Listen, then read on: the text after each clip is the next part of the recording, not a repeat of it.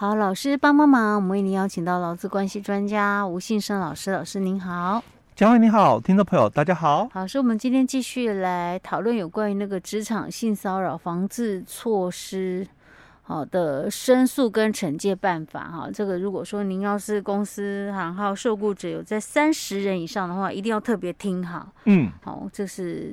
其实这个主管机关都有范本，对，哎，只是说我们遇到这种事情的时候该怎么处理，我觉得还是要有一点尝试啊，哈，对，所以我们就跟大家分享这整个的一个过程。那我们上一次有提到了，呃，就是遇到那种呃职场性骚扰发生的时候，我们要怎么样做一些处置，嗯、然后我们有提到要成立委员会嘛，对不对？对，对，然后这个委员会里面。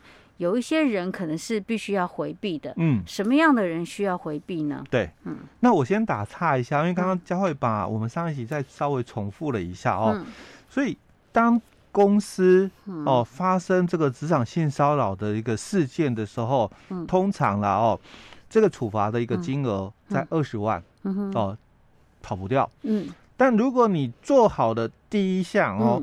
嗯你这个处罚金额有可能就会降到十万块，十万块，嗯，哦，那第一项是什么？嗯，就是刚刚佳慧提到的哦，这个办法，嗯，你要有，嗯，那有没有一翻两瞪眼？是哦，对，你有有跟没有，很容易就可以知道啦。对，你有有拿出来嘛？嗯，就少罚十万了。他会不会那个一发生之后，赶快先去 download，然后把它改一改，所以说我有？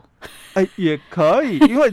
你只要是发生前有就好了，你不要发生后哦再做这个动作。哎，可是这里有一个灰色地带，因为刚刚我提到哦，呃，处罚哦二十万的一个部分，就我们三十八条之一里面提到哦，假如雇主违反十三条的第一项的后段跟第二项的规定哦，那就处十万以上五十万以下的罚款哦，所以。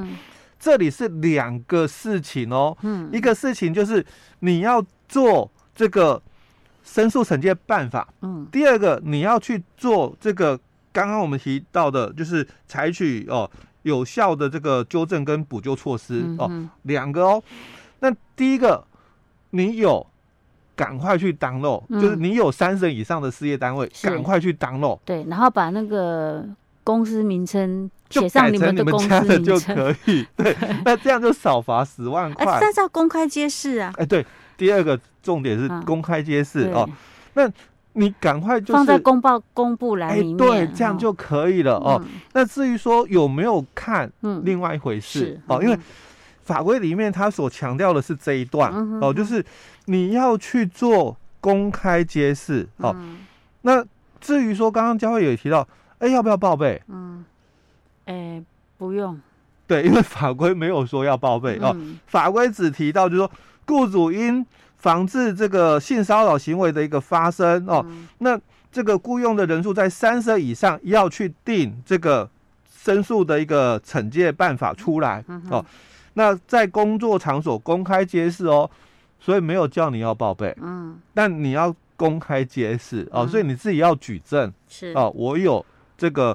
这个申诉惩戒的一个办法，嗯、而且我们也有公开揭示哦。嗯、那你只要能够举证出来，嗯、就少罚十万块了。是，哎，嗯、那接着就是你要赶快哦，嗯、知道就是说我们前一集跟这一集在谈的一个内容，是就是一旦发生的时候，我们要做一些什么样的动作？哎，对，哦。不管申诉人配不配合哦，嗯、哦，你只要知道，你就要有动作，对，你就要赶快去启动、嗯、哦，就是成立这个申诉审界的这个委员会哦，嗯、三到五人哦，所以哪些人哦、嗯、要被排除哦，所以我们接着就要看哦，利益回避的一部分，第九条哦，他就提到了哦，那这个当事人或者是当事人的这个配偶。前配偶、四等亲内的这个血亲、三等亲内的姻亲哦或者是家长家属关系，就要自行回避。所以这个当事人，不管是被性骚扰的人，还是这个行为人，对不对？哎，对，就是你，你只要跟这个当事人哦是这样的一个关系的话，你就要自行回避，因为一是。性骚扰行为人嘛，嗯、或者是我们是被骚扰的、嗯、哦，这个受害者。OK，哦，那一样哦，跟你有这些关系的人，他当然不能够是委员啊。是，他是配偶、前配偶、四等亲内哦。嗯。血亲三等亲内的姻亲，那哦，我还要去搞搞清楚什么四等，哎、什么是四等亲，什么是三等亲。哦，你就大概就是，呃，啊、我们的这个父母，嗯，哦，父母的话哦，往上，嗯、哦，因为父母一一个阶层关系，那、嗯、就是一等亲的一个部分、嗯、哦。那往下嘛，子女、嗯、哦，所以我们跟父母是一等亲。嗯，那我跟我的兄弟姐妹嘞，是二等亲吗？哎，对，因为。我跟他的关系透过父母，啊、然后我们是再再下一个下一个哦，啊、所以这样就二等亲、啊、哦。那跟我的祖父母呢？母我的祖父是跟我的父母，等然后在往上，二等，对，这样就二等、啊、哦。大大致上是这样算的，哦、对对对，好、哦，好。嗯、那只要是在我们刚刚提到的哦，嗯、四等亲内的血亲或三等亲内的姻亲的部分的话，嗯、都应该要自行回避哦。嗯、好，那再来。第十条的一个部分，就参与这个性骚扰申诉的一个处理哦，嗯、或者是调查或决议人员哦，那对于他所知道的内容，嗯、哦，应该要保密的、嗯、哦。那如果违反的话哦，那这个主任委员就要终止他哦的这个参与哦。嗯、那公司哦可以依照他所违反的情节这个内容哦，嗯、那予以一些的惩处哦，或者是追究相关的一个责任，嗯、并且解除他的这个选聘任的一个部分哦。嗯、好，那。我们的开会，嗯，哦，一样哦，哦，第十一条强调，我们的开会哦，一定要有半数以上的人哦出席哦，才可以开会哦。嗯、那也要有半数以上的出席委员同意之后，才能够做出决议哦。那至于哦，这个决议的内容哦，一定要去通知当事人，嗯、就是申诉人、嗯、哦，嗯、还有申诉人的。这个申诉人的这个相对人，还有这个公司哦，一定要书面去通知这个决议的一个内容哦哦。好，那这个委员会哦，他不是要做一个决议吗？哦，是。那你们这个决议哦，一定要有附具理由的一个决议啊，不能够写说，哎，性骚扰成立，性骚扰不成立，不行啊。哦，不能简单的成立 或不成立而已。哎，你要有一个理由的一个不，为什么成立，为什么不成立哦？好。那接着重点在十二条哦哦，因为我们在性别工作平等法的第十三条第二项哦，它只是很笼统这样表达哦，说雇主于知悉前条性骚扰的情形时哦，那应采取立即有效的纠正以及补救措施。那时间是多久哦？那在这个办法里面，十二条就提到了哦。申诉事件应自提出起两个月内结案。嗯，那如果有必要，可以延长一个月哦。嗯、那延长以一次为限哦。嗯、所以两个月内哦。嗯、那他也讲哦，提出起，所以到底什么时候提出？嗯、他如果不是书面口口头也算吧。所以刚刚我们提出，那就是知悉吗？上一集就提到了哦。嗯，这个。原则上，应该是以书面为之申诉的一个性骚扰嘛，应该以书面为之哦。嗯，那如果这个受害者他不愿意写，嗯，哦，那你公司就要去把他所讲的做成记录嘛，嗯，然后对着他当面朗读，是，或者是让他自己来朗读，然后签名嘛，对不对？好，通常也有可能遇到他又不配合，嗯，所以。这里就提到是，你不能公司了哦，你不能就这样就卡住，哎，但他不配合啊，所以我没有办法进行吗？不是哦，哦，因为你已经窒息了，是啊，所以你就要在这个点，嗯，哦，两个月内哦，结案，那或者是哦，因为这个有必要，嗯，啊，所以延长一个月来结案，那但延长只能一次哦，所以最多就三个月，哎，三个月内要结案的哦，那。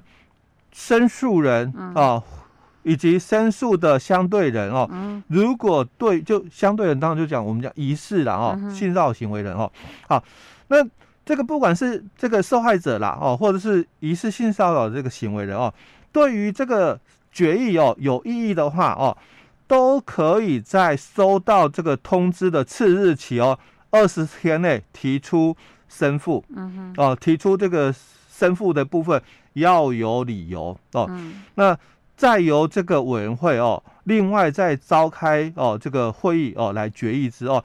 那经结案之后哦，就不可以再就同一个事由哦。提出申诉了。他这个经结案是指说他有提出了一些申诉，然后委员会再开会的一个决议的结案嘛？哎，对对对哦。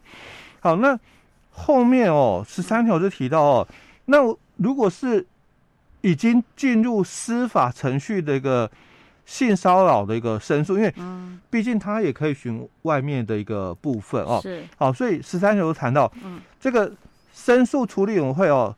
对于已经进入司法程序的一个性骚扰的一个申诉哦，嗯，那经过这个申诉人同意后哦，才可以哦决议哦暂缓调查及决议哦，那这个期间，嗯，哦就不受我们刚刚提到了两个月结案或者延长一个月的一个限制。嗯、OK，、嗯、哦，所以公司自己一定要很注意这里的一个规定哦，因为。嗯我们在媒体看到的就是很多的公司，因为法规哦写的很含糊哦，因为他只讲嘛，应采取立即有效的纠正及补救措施。好，所以我到底这样做完备不完备？哦，那你要看办法里面的做法哦。嗯。那都按照这些的流程走完了才算完备哦。嗯。那如果走一半哦，那还是十万块。哦。不是说我有做了可以稍微酌情减免，没有，这还是十万块了 哦，处罚还是十万块了哦。好，那之后哦，就是如果这个性骚扰行为哦，经调查属实的话哦，那公司哦可以视这个情节轻重哦，对申诉人的相对人哦，依照这个。公司的这个工作规则哦，做一些的惩处的一个处理哦。嗯、那如果是涉及到刑事的一个部分的话，那公司就应该协助这个申诉人哦提出告诉哦。